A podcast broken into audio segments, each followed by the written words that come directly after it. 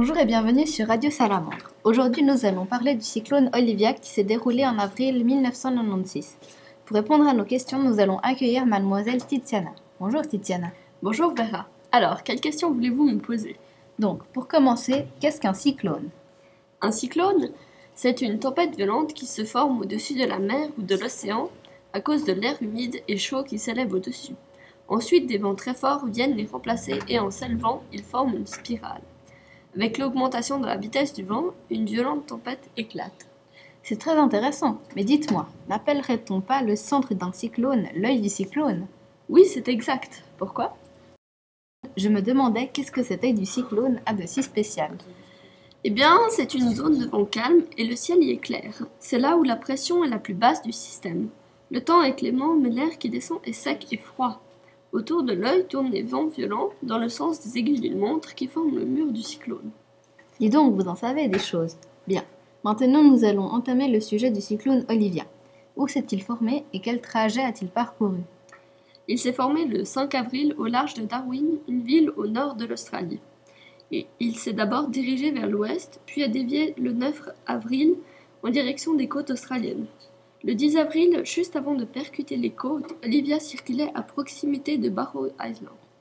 Très bien. Et y a-t-il quelque chose de particulier à savoir sur Olivia? Eh bien oui, l'Organisation météorologique mondiale, ou OMM, a annoncé que le 10 avril 1996 à Barrow Island, ce cyclone a battu le record de la plus violente rafale de vent jamais observée, à 408 km à l'heure. Waouh, mais c'est énorme oui, en effet, les services météo l'ont classé de catégorie 4. Et qu'est-ce que la catégorie 4 C'est quand un ouragan? A des vents de 249 km à l'heure et plus. Vu une telle puissance, je suppose qu'il a provoqué beaucoup de dégâts. Oui, par exemple, lors de son passage à Panawonica, il a provoqué la destruction d'une cinquantaine de bâtiments, mais miraculeusement, il n'y a eu qu'une dizaine de blessés. Il a aussi causé des dommages importants aux installations pétrolières et gazières de la région. Les maisons ont également subi des dégâts importants. Il y a aussi eu des inondations, mais celles-ci ont provoqué moins de dégâts que les vents. Mais à la suite d'une telle catastrophe, quelles mesures devraient être prises? Il faudrait construire des anticycloniques. C'est-à-dire? Des anticycloniques? Oui. Ce sont des bâtiments conçus pour résister aux vents et pluies qui viennent du cyclone, mais ne protègent pas du glissement de terrain ou d'inondation.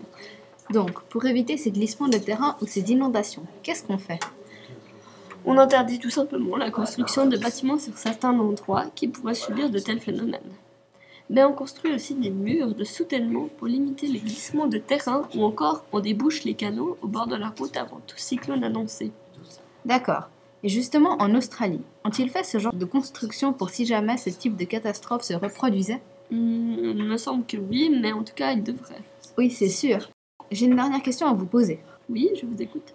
Alors, savez-vous pourquoi donne-t-on un nom au cyclone? Comment les choisit-on? Et pourquoi a-t-on choisi le nom Olivia pour celui-là? Ok, alors euh, oui, je le sais, je vais vous expliquer, vous allez voir, c'est tout bête. Les noms de néocyclones permettent de faciliter l'échange d'informations entre les scientifiques internationaux, les médias et le public, mais aussi, et tout simplement et surtout pour les différencier. Ensuite, on les choisit par plusieurs critères de la géographie. Les cyclones tropicaux sont nommés selon la région au-dessus de laquelle ils se forment. Par exemple, pour l'océan Atlantique du Nord, les ouragans portent des prénoms anglais, espagnols et français, en référence aux pays qui bordent l'océan. Un autre critère est le combienième.